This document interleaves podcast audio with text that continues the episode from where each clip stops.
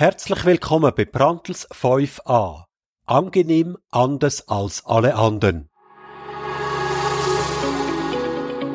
Das heißt auch heute wieder in meinem Strategie-Podcast. In dem Podcast, wo ich mit erfolgreichen Unternehmern über die Einzigartigkeit von ihren IT- und Softwareunternehmen diskutiere. Zu deiner Inspiration und als Motivation für die eigene Arbeit am Unternehmen. Mein Name ist Urs Brandl. Ich bin Strategieprofi. Seit über einem Jahrzehnt kreiere ich zukunftssichere und gesund wachsende Unternehmen und begleite ihre Unternehmerinnen und Unternehmer bei der Nachfolge und beim Firmenverkauf.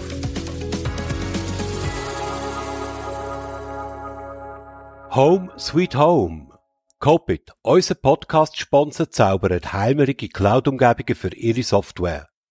Apps, die mit Copit in die Cloud einziehen, performen, fühlen sich sicher und geniessen jede Menge Komfort. Copit schafft Cloud ohne Grenzen auf AWS. Informiere sich jetzt auf unserer Homepage copit.ch. Heute ist Mittwoch, der 24.01.24. Mein Gast im VFA-Podcast ist der Manfred Terzer. Der Manfred Terzer ist Gründer, CEO und Verwaltungsratspräsident von der Firma Kendox. Kendox entwickelt und vertreibt eine Dokumentenmanagement-Lösung Infoshare, sowohl in der Cloud wie on-premise.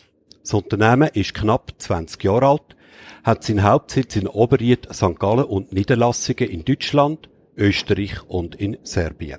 Das Unternehmen zählt total 130 Mitarbeiter und rund 50 Partner. 1500 Kunden werden von der Kendox betreut, davon rund 10% in der Cloud. Guten Morgen Manfred, ich freue mich, dich in meinem äh, zweiten Podcast 24 zu haben. Bitte stell dich doch einmal selber vor. Auch von meiner Seite guten Morgen. Auch für mich eine große Ehre, dass ich da heute dabei sein darf. Äh, ich bin der Manfred Derzer und äh, komme aus Vorarlberg, bin 65 Jahre alt. Vorarlberg, muss man wissen, ist der westlichste Teil von Österreich. Da redet man fast gleich wie in der Schweiz. Ein bisschen ist die Farbe anders, das hört man ja auch. Aber äh, für die Schweizer klingt es doch ein bisschen ausländisch. Aber ich bin schon seit dem Jahr 98 in der Schweiz. Mhm. Und ich bin seit, und das ist fast das Wichtigere, glaube ich, bin seit 1980 in der Softwareindustrie tätig. Seit 1980? 1980, damals mhm. bin ich 22 Jahre alt gewesen. Mhm. Und da bin ich mit dem Köfferle auf, auf der Schulter mhm. auf Wien und haben dort ein einjähriges College besucht. Das hat geheißen EDV-Analyse und Programmierung. Damals hat man noch EDV gesehen. Ja, ja genau. Es ja. hat nur Großrechner gegeben von der Firma IBM. Du hast mhm. nichts gegeben. Ja, mhm. vielleicht waren eine technische Rechner und solche Sachen. Aber im Wesentlichen ist IBM der kommerziellen EDV, wie das damals geheißen hat, die mhm. Nummer eins gewesen.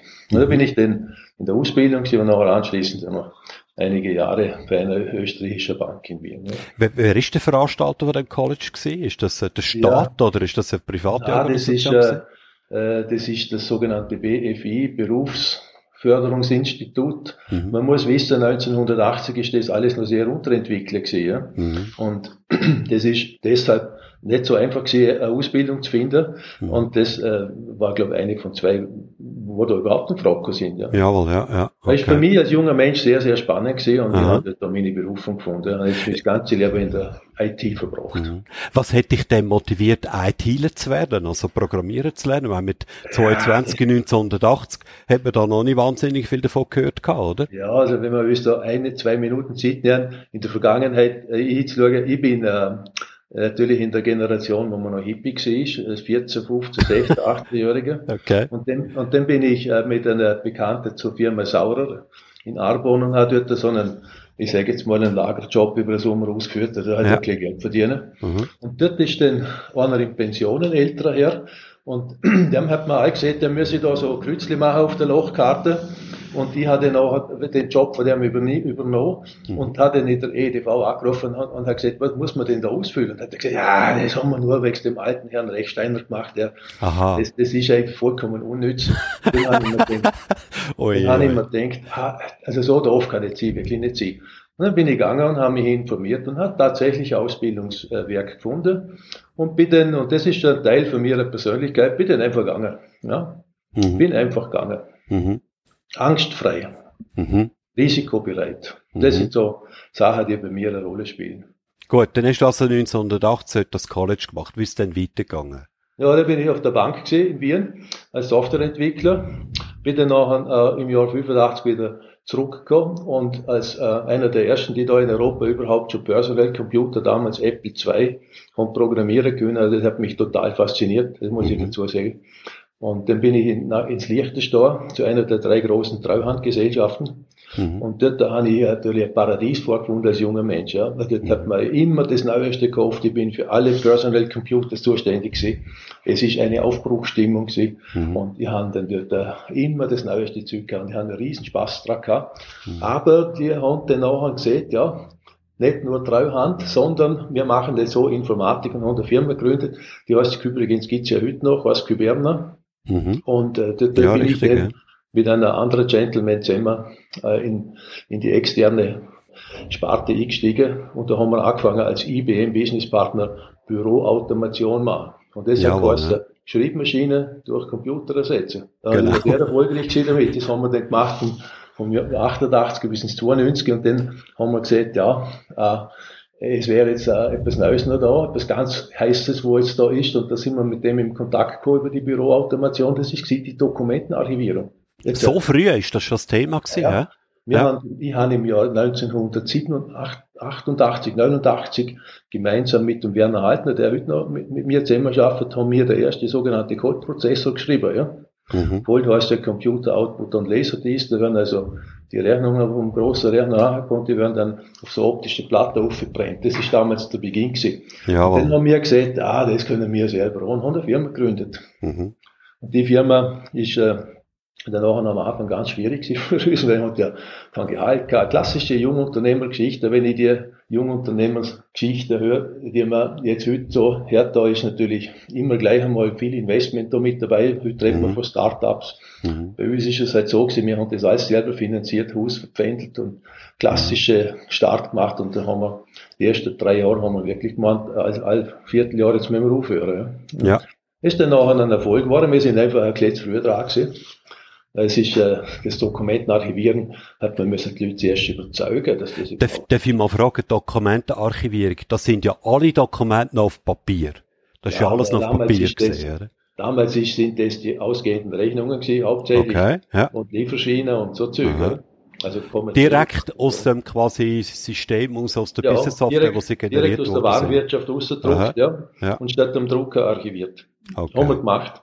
Mhm. So Sachen, den haben wir gemacht für Banken, Holdmail-Anwendungen. Ähm, das heißt also, wird, wird nicht ausdruckt, sondern gleich archiviert und erst wenn der Kunde kommt, wird es druckt. Und so Sachen, das ist die glorreiche 90er Jahre dann gesehen. Mhm. Jetzt hat es ein Riesenaufwind in unserer Branche. Mhm. Die hatte damals noch Dokumentenarchivierung geheißen. Die Branche später dann DMS. Genau. Noch später hat man dann vom Enterprise Content Management geredet. Das Problem ist nur, dass sich die Begriffe alle nie so recht haben können in die Volksseele einbrennen, oder? Weil ja. also in großen Firmen, wo man ein CIO hat, weiß man ja, was ein Enterprise Content Management ist, aber mhm. in einem KMU, boah. Das ist ja klar, ja. Da fällt schon, das ist das Enterprise ist dort schon deplatziert, ja. Ja, Enterprise ist dort schon ein schwieriges Wort. Könnte, äh, man es als Raumschiff, gell? Ja, ja, genau. Exakt, jawohl, ja. Okay. Äh, was hätte dich denn dazu äh, motiviert, sag ich mal, Unternehmer zu werden? Also quasi selber etwas auf die Beine zu stellen und in das Risiko zu gehen? Ja, weißt du, das, das, äh, das ist eine schwierige Frage. Ich glaube, es gibt ja unterschiedliche Motivationen für unternehmerisches Tun. Ein Stück weit liegt es in der Familie, ein Stück weit liegt es in den Genen. Mhm. Aber bei mir ist der Begriff der Freiheit immer das mhm. Wichtigste. Ich wollte mhm. immer frei sein. Und äh, ich wollte immer Sachen, die neu sind, ausprobieren. Ich weiß noch, wie der Macintosh das erste Mal, wenn ich den in den Finger kam, da bin ich, da habe ich also fast gedacht, also das gibt's gar nicht, dass man das machen kann. Und, und das hat mich immer extrem motiviert. Der hat im Übrigen nur ganz kurz, Manfred, mhm. der hat heute sein 40-jährigen Geburtstag der Macintosh. Ah, ja. in der Zeitung also, gelesen, ja. Das, heute, das ist ja. 24. Januar 1984. Ja. In dem berühmten ja, genau. Fernsehspot, genau. oder? Äh, mhm. Beim Super Bowl ist der vorgestellt worden. Ja, genau. Mhm. Also ich habe den äh, im 84 wahrscheinlich noch nicht, aber im 85 habe ich das Ding schon in den Finger gehabt. Mhm. Und äh, wir haben dann nachher noch natürlich immer äh, auch geschaut, dass wir äh, an der vorderen Front bleiben. Mit einem Personal Computer ist das ja ganz klar gewesen. Ja. ja. Aber ich möchte nochmal zurückkommen zur, zur Motivation zur persönlichen. Ja. Mhm. Ich komme ja aus einer Familie, die eine Flüchtlingshistorie hinter sich hat. Mhm. Und äh, meine Eltern sind ja früh gestorben, beide. Wir sind also Vollweisen, meine zwei Schwestern und ich. Ja. Und, äh, wir haben nie Verlustangst gehabt. Also ich habe nie etwas verlieren können, so gesehen. Ja. Und das kann man sagen, ja gut, äh, es gehört, gehört auch ein bisschen zur Persönlichkeit dazu. Aber das ist ein wesentliches Merkmal von mir. Das ist bei mir die Motivation. Andere also man Motivation, kann immer nur etwas gewinnen, gell? Ja, ja ich habe mhm. mich eigentlich um das nie so recht gekümmert. Aha. Ja. Ich kann, eine kleine Geschichte erzählen. Also, im, äh, tun die ältere Herren gern, ja. Also, im, mhm. im, wo ich im Sommer 1980 auf Wien bin, habe ich keine Wohnung gehabt. Mhm. Also, wo ich zum College angerückt bin. Mhm. Dann habe ich einen Koffer gehabt, der ist mir der Henkel abgerissen, habe ich auf der Schulter tragen. Und dann bin ich als allererstes beim Westbahnhof in Wien ausgestiegen und das ist ja so ein Fitnesscenter. Also das hat damals ein Bodybuilding Studio. Und ich bin ja mal, damals bin ich ein verrückter Sportler gewesen. Aha. Und habe dann als allererstes die 10.000 Schilling gezahlt, damit ich ein Jahresabo abonnieren kann. Das aber der Arnold Schwarzenegger ist nicht in dem äh, Fitnesscenter gewesen, oder? Nein, das ist der nächste, aber das ist natürlich halt viel, also, also wir sind natürlich, wir haben nicht das Ziel gehabt, dass wir da als übermäßig Muskeln kriegen, sondern wir haben einfach unheimlich gern gesportelt und mhm. damals hat man halt so ganz äh, rohe Zentren gehabt mit sehr geschmiedeter Handel und dem Zeug. Mhm. Und äh, nur das, das, das, die, die, die Zukunftssicherheit. Es ist die letzten 10.000 gebe ich für das aus, weil es wird mir denn ja klingen, was Neues zu finden. Mhm. Das ist einfach ein Teil von meiner Persönlichkeit. Okay. Für Gut. Unternehmer nicht schlecht. Jawohl, absolut, ja, sicher, ja. Also, man, man tut, würde ich sagen, das Thema Risiko völlig anders einschätzen, ja. Ja. Man muss natürlich, und das habe ich dann auch müssen lernen, äh, schauen, dass man Leute um sich herum haben, die die andere Komponente bringen. Diese kaufmännische Vorsicht und äh, die mhm. Überlegung, äh, dass man nicht als gleichzeitig äh, anreißen sollte und mhm. all die Sachen, das habe ich müssen alles lernen. Heute würde mhm. ich sagen, kann ich das recht gut abschätzen, mhm. aber in, als junger Mensch bin ich da sehr stürmisch gewesen. Gut, wie, wie ist denn übergegangen Richtung Kendox? Also, wir sind jetzt irgendwo so in den 90er Jahren, du hast von diesen Dokumenten ja. nachher wieder geredet. Wie mhm. kommen wir jetzt über zu Kendox? Also wir sind ja vier, vier Eigentümer bei der Firma Solitas und die ist dann sehr erfolgreich geworden mit 1100 Kunden, auch Aha. schon international, also nicht nur Deutschland, Österreich, Schweiz, sondern mhm. auch Italien, Spanien, Frankreich. Mhm. Und ähm, wir haben dann auch entweder müssen einen Investor suchen, weil es ist einfach viel zu viel für uns war als Privatleute. Ja. Oder eben verkaufen oder halt eben cleaner machen und so. Und, und vier, vier Eigentümer, das heißt immer vier unterschiedliche Meinungen. Mhm. Und ich hätte gern weitergemacht, ja. Mhm. Aber wir haben es dann verkauft. Also wir haben damals auch nur 26 Prozent zum Schluss an der Firma gehabt, weil ich ja noch einer von Firma gewesen bin. Mhm. Und mir hat es verkauft und ich bin dann frei gewesen und habe nichts zum Tun sozusagen, aber habe Geld am Konto gehabt. Mhm. Bin gewesen 44 oder so. Mhm. Und das ist äh, zu früh zum Aufhören.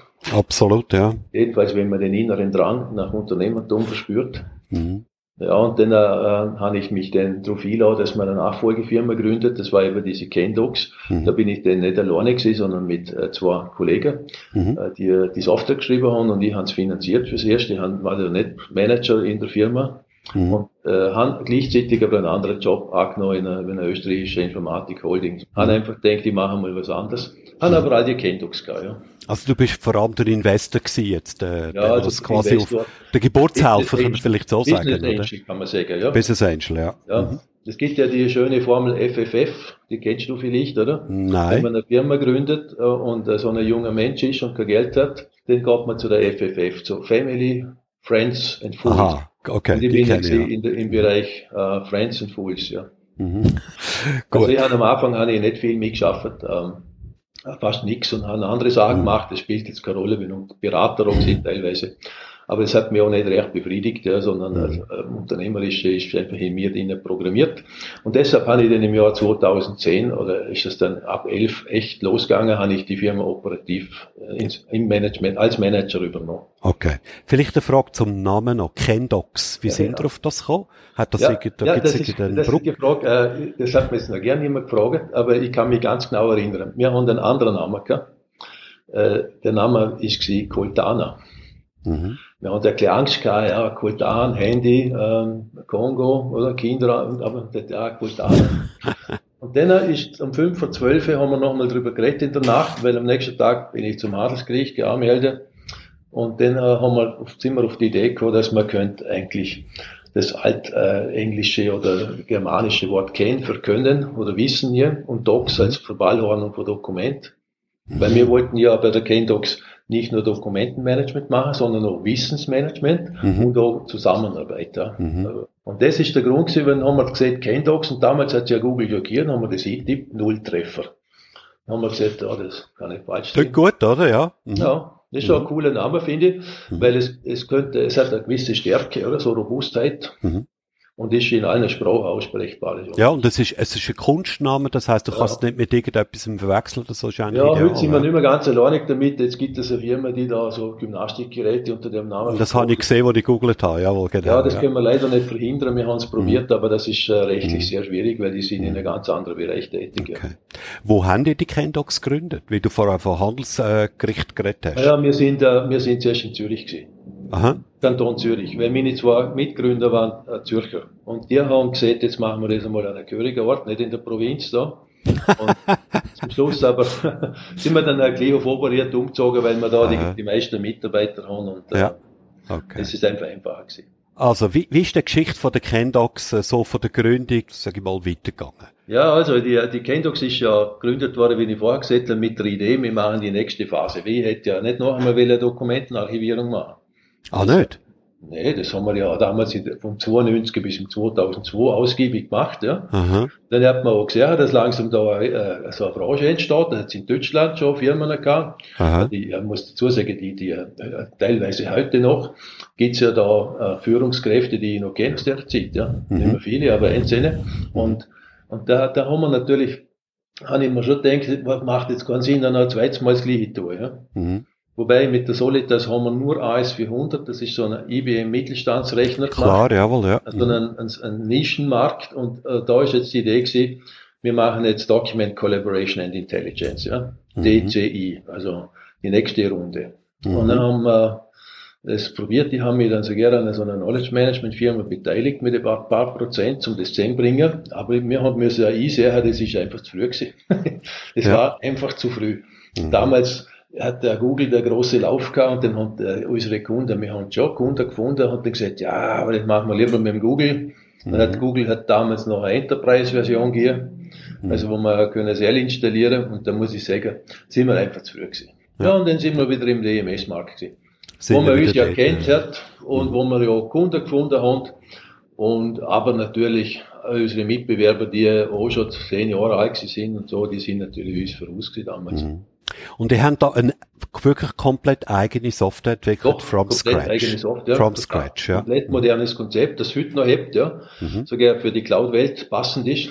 Also mit ein paar Kompromissen, aber da kann ich gerne noch was dazu sagen. Mhm. Weil ähm, ähm, die Problematik ist ja, wenn man Bestandskunde hat, dann will ja der Bestandskunde, der industrielle Bestandskunde, der will ja nicht all zwölf Monate eine neue Software, die inkompatibel ist. Absolut, ja. Ja, und wir haben dann, und das komme ich wieder zur Geschichte zurück, wir haben dann im Jahr 2011, da habe ich dann effektiv die Führung übernommen von der Kendox, mhm. habe ich beschlossen, wir, gehen jetzt, äh, wir machen jetzt eine Cloud-Software aus der Kendox. Mhm. Das ist sehr früh. Sehr früh, sehr früh, ja. ja. Sehr früh, ja. Ja, da haben alle noch gesagt, Cloud, vergiss das, das ist für unsicher, das will eh niemand. Ja, genau, aber ich haben, wir haben ja vorher über meine persönlichen Eigenschaften geredet, ja.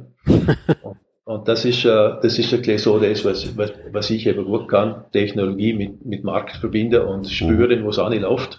Mhm. Und äh, deshalb haben wir dann angefangen und wir haben ja gewusst, wir sind eine kleine Firma, wir brauchen länger. Mhm. Und wir haben dann die ganze Software umgeschrieben aber äh, haben darauf geschaut, dass es kompatibel bleibt. Und heute mhm. sind wir so weit, da ist unsere Kunde aus dem Jahr 2004, oder der erste hat am 1. August 2005 installiert, muss man dazu sagen. Das war der Ableger einer deutschen Bank, also nicht die deutsche Bank, einer deutschen Bank in der Schweiz. Mhm. Die haben gesagt, wir wollen eine .NET-Lösung, eine Microsoft.NET-Lösung. Mhm. Damals noch was Neues gesehen. Mhm. Ja, das äh, hat dann äh, dazu geführt, dass wir da sehr, sehr viel Geld investiert haben, um eben eine Cloud-Software zu machen, aber bis heute kompatibel, ja, im Wesentlichen. Mhm. Wir haben noch jetzt äh, mit unserem aktuellen Release 5 von unserem Produkt, das heißt InfoShare, haben wir jetzt die alten Protokolle abgehängt. Also man kann nicht mehr Windows zu Windows kommunizieren. Ich will es nicht technisch ausdrucken. Ja. Mhm. Man muss moderne REST APIs und JSON, Jawohl. so okay. Sachen hier, das alles andere haben wir abgehängt. Mhm. Und da haben jetzt schon verschiedene Kunden natürlich einen Aufwand, um das auch nachliefern, mhm. also das adaptieren. Aber das ist ja in Ordnung, wenn man 20 Jahre lang ich würde auch sagen, ja, absolut, ja. Ja. Also Microsoft bringt es nicht mit allen Produkten 20 Jahre kompatibel zu sein. Ja.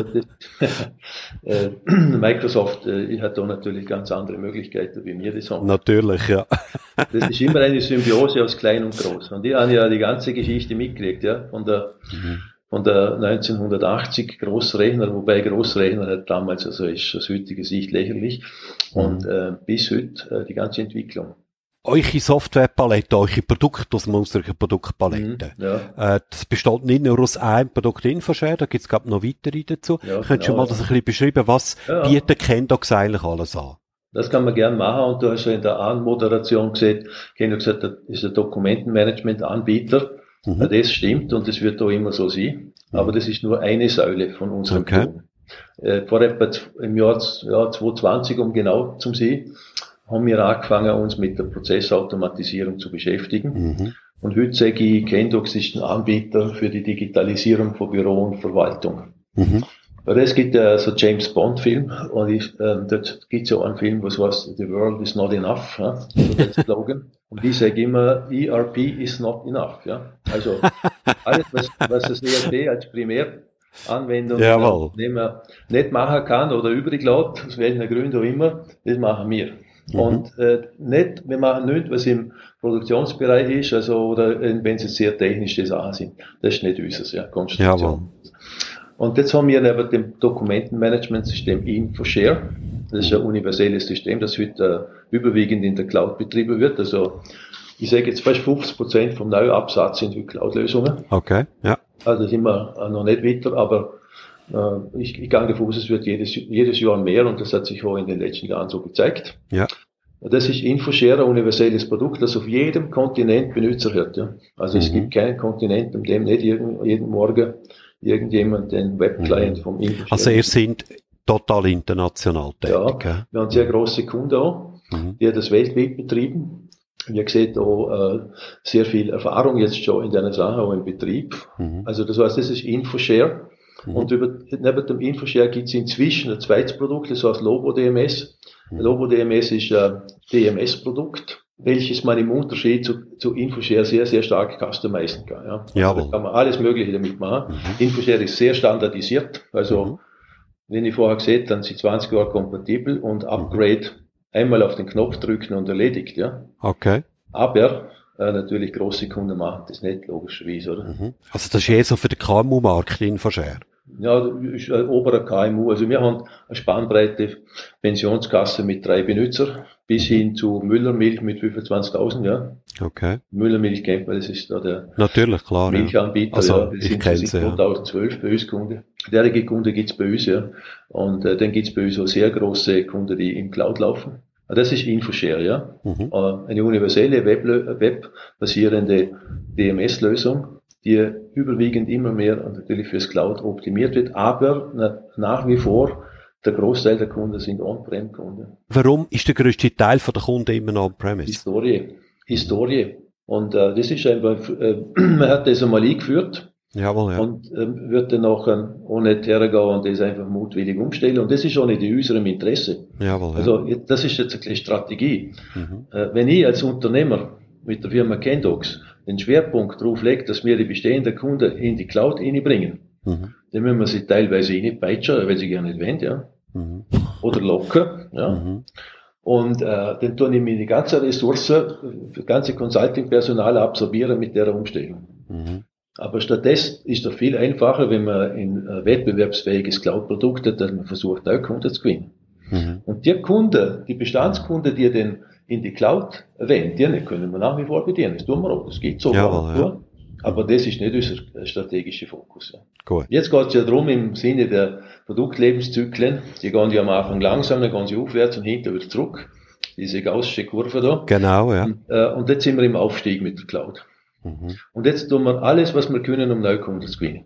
Und tun nicht unsere Bestandskunden nötigen, dass sie mhm. müssen. Aber die könnten im Prinzip relativ einfach technisch ja. umstellen, oder? Genau, das Von ist wieder ein Kompatibilitätseffekt. Ja. Das ist kompatibel. Und die Lösung in der Cloud, die hat natürlich ein paar Features, die man on-prem nicht braucht. Also mhm. Messfaktoren zum Beispiel, mhm. verschiedene Sicherheitseinrichtungen. Äh, das ist ein ganz wichtiges Thema natürlich.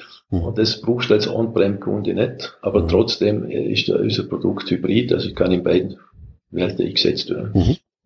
Das ist und, ja. Mhm. Und das Lobo äh, DMS? Ja, wir haben letztes hast? Jahr die Firma DM Dokumentenmanagement, also vorletztes Jahr war es schon, Entschuldigung, haben mich da schon mal Jahr enttäuscht. Ja, wir sind im Jahr 24, genau. Ja, das sind wir dann nicht lange im 24. Ja. Äh, im, äh, Ende 2022 haben wir eine, das äh, Unternehmen DM Dokumentenmanagement aus München, also Buchheim bei München, erworben. Die haben da ungefähr 400 Kunden mit einem Produkt namens Lobo DMS. Mhm. Und äh, wir haben das gekauft äh, weil wir das Gefühl haben, dass es ein gutes Produkt ist, aber natürlich äh, nicht die gleiche Potenzial in die Zukunft hat, aber mhm. trotzdem 400 Kunden, das kann man lang betreuen. Mhm. Und vor allem, es äh, gibt dort auch noch eine, eine, sehr interessante Nische, das sind also sogenannte Kanzleien.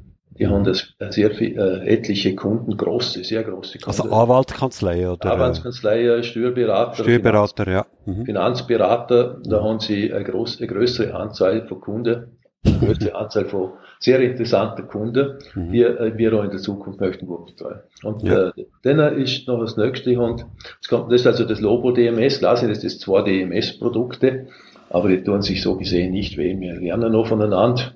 Mhm. Also es wird immer mehr zusammengeführt, so gut es geht. Aber das Lobo DMS läuft heute auch unter Kendox. Ja, also es ist im Moment unter, nach wie vor unter DM Dokumentenmanagement mhm. selbstständig. Das ist eine okay. Frage von dem Vertrag, den wir geschlossen haben. Jawohl, ja. Also wir dürfen das erst umbenennen, wenn mhm. wir verschiedene Zahlungen geleistet haben. Okay. Was aber demnächst in der Fall sein wird. Mhm. Und jetzt äh, ist das Lobo DMS, äh, äh, mein für die damit sehr glücklich sind, die haben ja ganz spezifische Lösungen damit realisiert, die tun mir weiterpflegen, ein dediziertes Team. Sicher in den, in, in, ich sage jetzt mal in sieben Jahren von jetzt ist es vielleicht weniger, aber mhm. im Moment gibt es keinen Grund für Lobo DMS Kunden zum unruhig sein.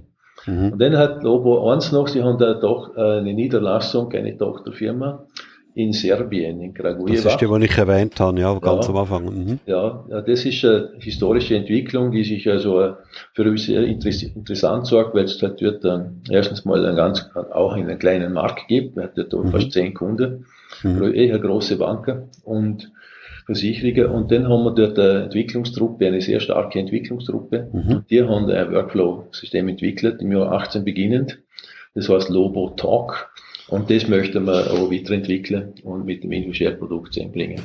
Okay. Das sind nicht mal so die Produkte, die man Also es wird dann in dem Sinn zusammengeführt, so. Ja, ja. das möchten wir mhm. dort effektiv mhm. zusammenführen. Mhm. Das ist, äh, das ist jetzt einmal das klassische DMS und Workflow-Segment und darüber haben wir eine Speziallösung schon sehr lange hoch, die heißt Purchase to Pay.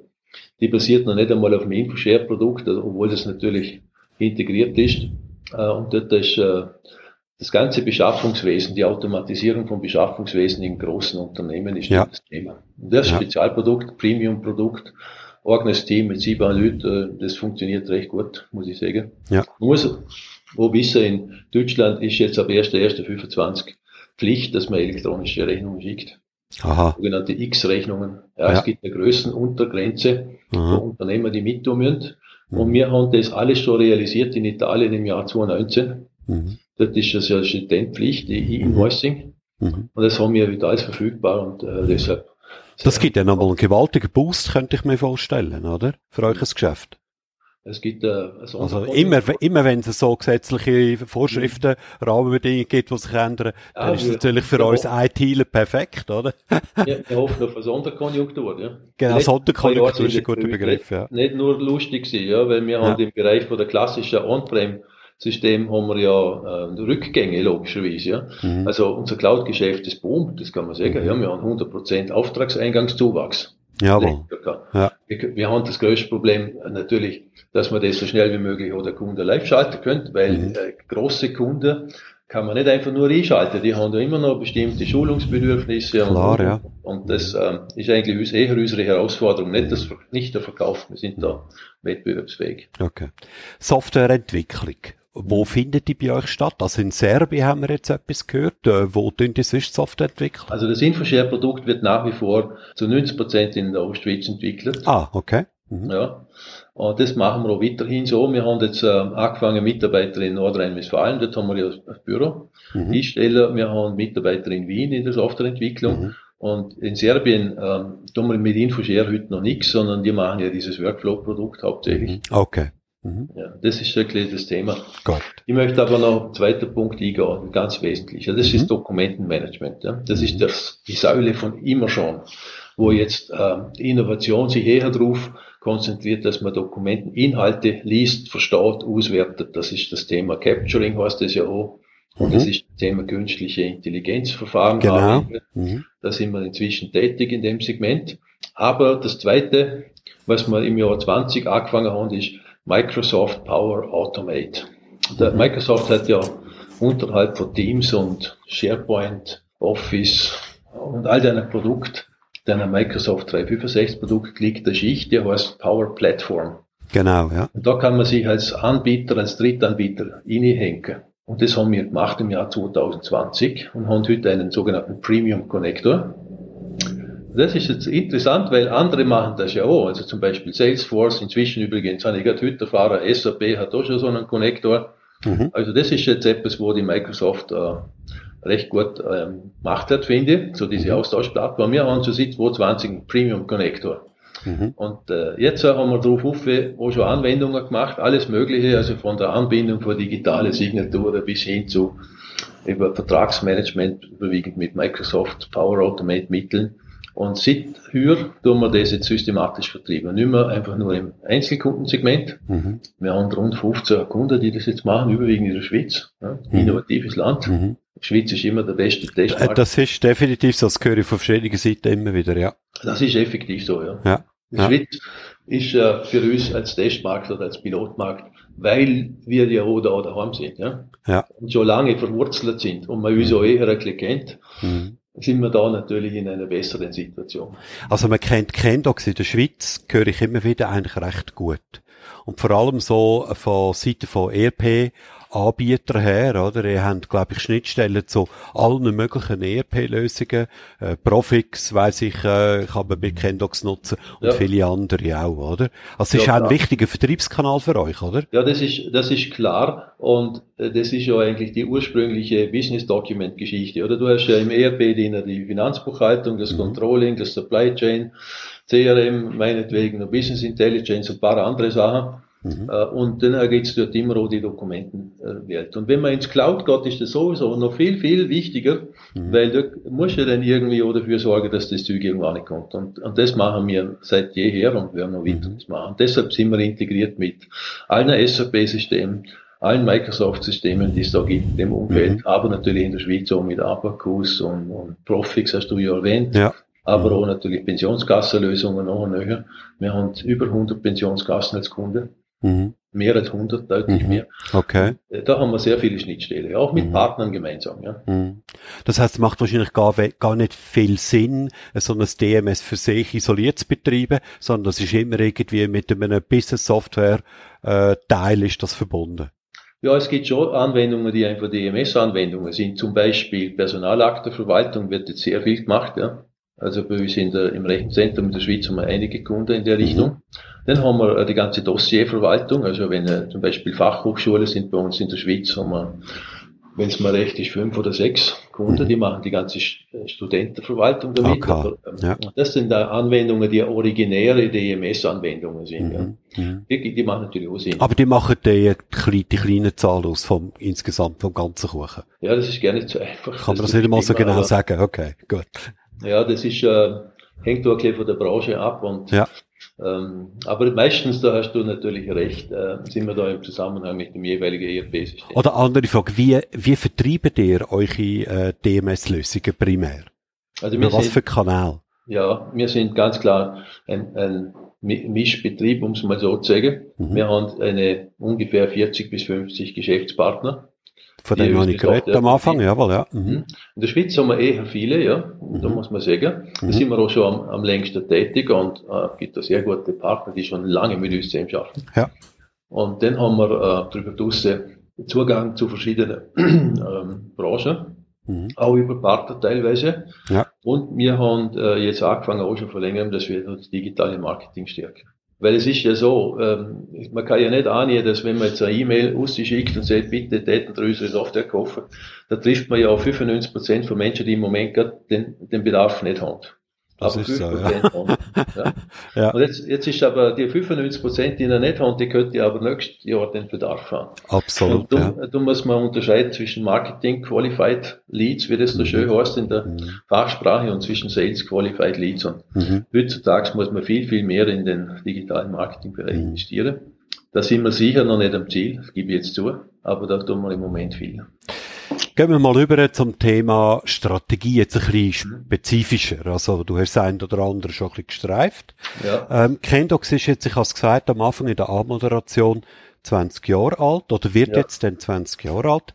Wie mhm. geht's weiter die nächsten paar Jahre mit Kendox? Was ist so eure Vision? Wo soll es hergehen? Ja, also, ähm, wir, wir sind, wie ich an, eingangs gesagt habe, ein Anbieter ich sage jetzt erstmal so, ein europäischer Anbieter mit einem sehr großen Anteil von einem Schweizer Genpool. Ja. Und das möchten wir auch bleiben. Und da ist es in der Zukunft neben den Säulen Dokumentenmanagement, wo wir auf alle ewige Zeit unseren Kunden versperren, dass wir alles tun, um sichere Dokumente. Ja, ja. Sicher, ja, ja. Das, heute ist ja, heute kann ja jeder in seine ERP-Lösung erklären, Dokumentenverwaltung, ich baue das tun da viele. Mhm. Aber das ist halt meistens dann noch nicht äh, alles abdeckt damit. Und mhm. je größer die Unternehmer werden, desto mehr müssen sie sich spezifische Systeme einfach zutun. Absolut, ja. Und, äh, und das werden wir immer machen. Und da muss man auch wissen, äh, dass es da ja auch Zertifizierungen gibt. In der Schweiz gibt es die Geschäftsbücherverordnung. Mhm. Also die Zertifizierung war kein Honigschlecken, ja. Die haben, die mhm. haben das wirklich ernst gemeint. Mhm. Okay. Und wir haben da die Software müssen ändern wegen dem.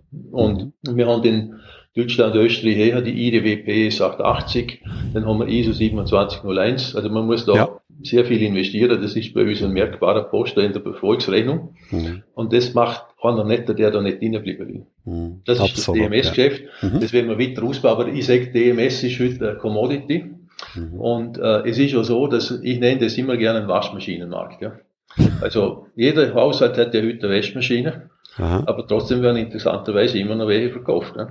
Also und jetzt ist ja so, dass wenn noch eine Die gehen eben kaputt gelegentlich, ja, weißt du? Ja, genau, oder? Ist, jetzt wenn noch eine reingeht, geht der andere raus, ja. Und, und, äh, und warum geht die raus? Ja, entweder hat's, will man weniger Strom verbrauchen oder sie ist kaputt oder man hat eine größere Familie und braucht eine größere Trommel oder was immer, ja. Mhm. Und das ist der Waschmaschinenmarkt. Das Dokumentenmanagementgeschäft ist eigentlich ein Waschmaschinenmarkt. Mhm. Aus, abgesehen jetzt von den neuen Sachen, wo im Bereich von der Dokumentenanalyse und von also KI-basierender Verfahren betrifft, um damit dann auch sinnvolle Anwendungen zu machen. Mhm. Ich könnte auch ein Beispiel geben, aber ist, das ist der eine Aspekt, da wenn wir ja. bleiben. Jawohl. Und Internationalisierung läuft nur über die Cloud.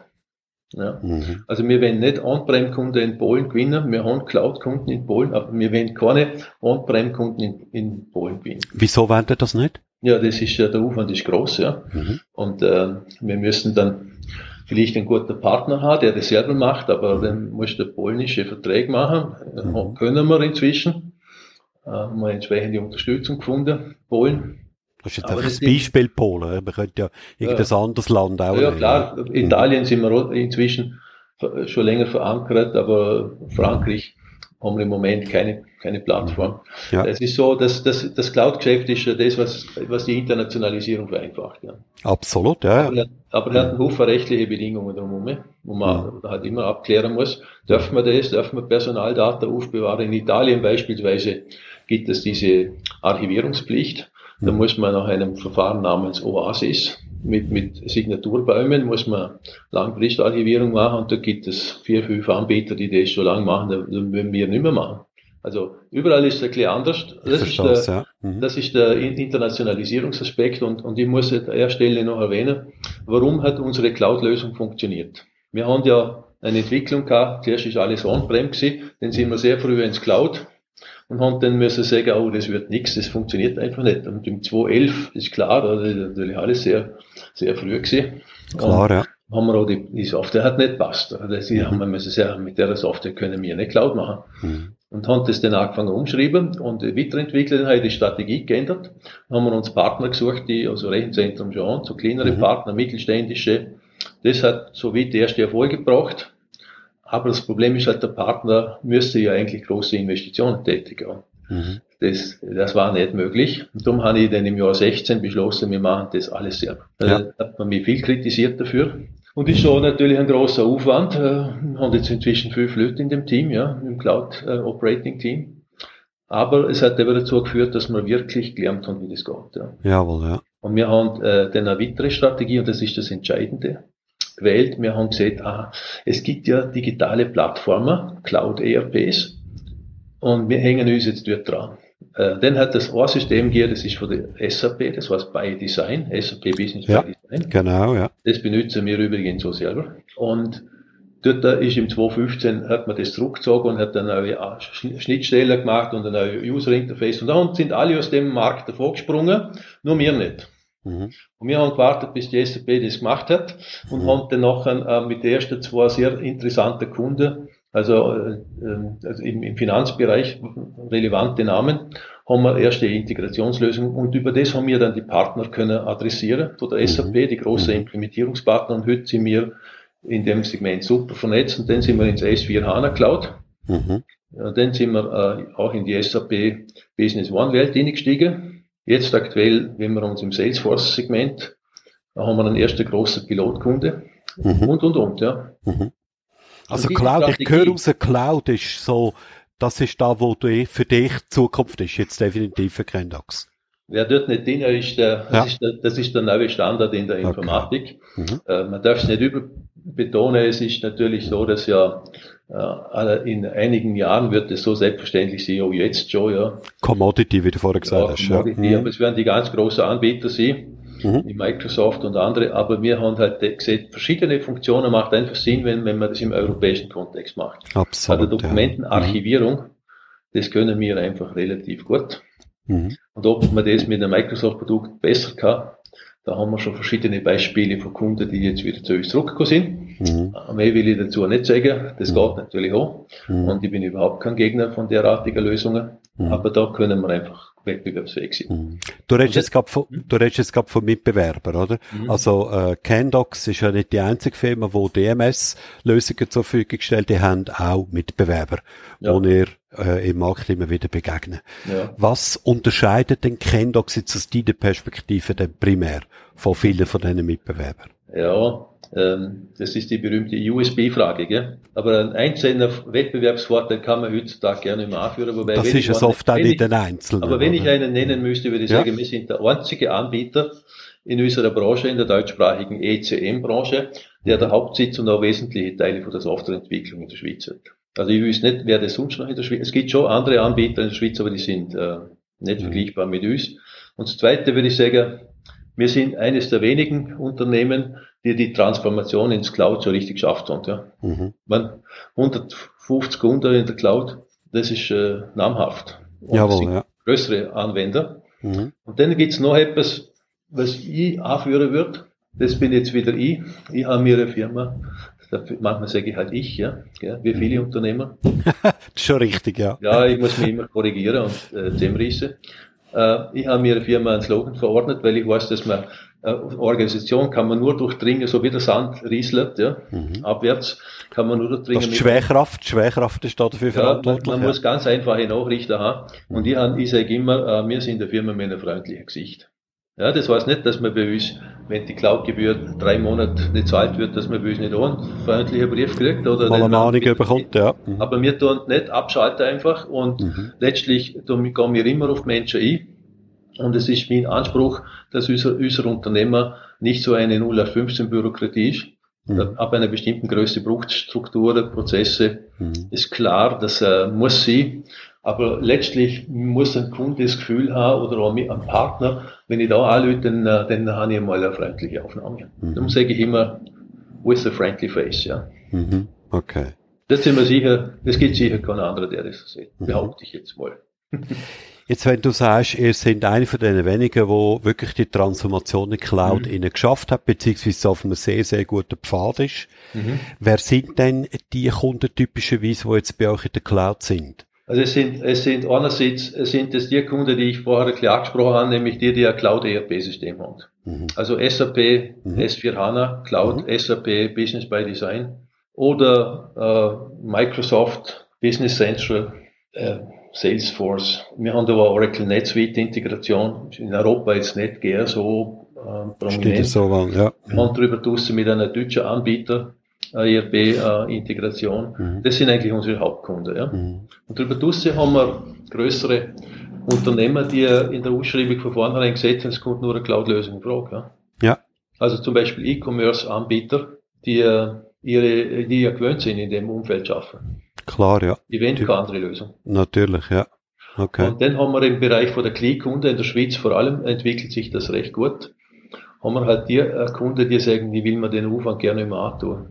Also man muss ja auch gewisse Infrastruktur zur Verfügung stellen, damit man so ein DMS jetzt, ich bin nicht ein Experte auf dem Gebiet, mhm. definitiv nicht, aber ich stelle mir vor, dass der Betrieb von einem DMS gewisse äh, auch äh, Infrastrukturanforderungen stellt, oder? Die sind nicht also ganz im, so im simpel. Ja. ja, ja, ja, klar. Ja, die sind hoch, die Anforderungen. Die sind sicher hoch, oder? Die sind hoch. Und äh, es ist äh, einerseits natürlich manchmal sehr große Speicherbereiche. Mhm. Also wir haben äh, Kunden, die haben 20 Terabyte Daten. Hei, hei. ja. Und äh, wir haben darüber draussen ein, ein sogenanntes Shared Environment, also eine richtige Cloud-Lösung. Mhm. Weil äh, mit einem automatischen Update-Verfahren, das wird oftmals völlig unterschätzt, ja. Mhm. Oder? Weil heutzutage sieht ja jeder Mitbewerber, ich habe eine Cloud-Lösung. Und dann lade ich die Software aufs Rechenzentrum und wenn es zum Update kommt, dann muss einer einmal zuerst aufs Rechenzentrum sich hinloggen und so. Mhm. Und dann muss man mal Analyse machen und das ist alles keine Cloud-Lösung. Mhm. Sondern es muss im Shared-Standard-Segment laufen es muss erwitterungsfähig sein und es muss äh, sehr hohe Anforderungen an Performance und äh, äh, vor allem auch an Sicherheit erfüllen. Vor allem Sicherheit, ja, das ist ganz wichtig. Also gerade im DMS-Bereich ist das wahrscheinlich der Schlüssel vom Ganzen, oder? Ja, wir haben in der Schweiz Vermögensverwaltungen, also Firmen, die Vermögensverwaltung machen. Und äh, dort ist der Sicherheitsanspruch hoch. Ja. Mhm.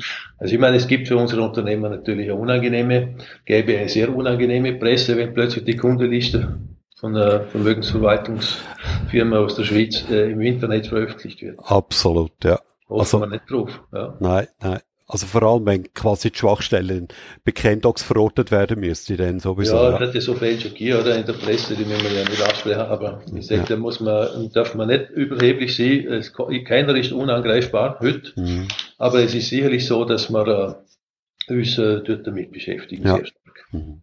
Das ist, äh, wie gesagt, die eine Strategie, das Dokumentmanagement, das zweite ist Prozessautomatisierung, wo man sehr mhm. werden, was uns anführt, ja. Mhm.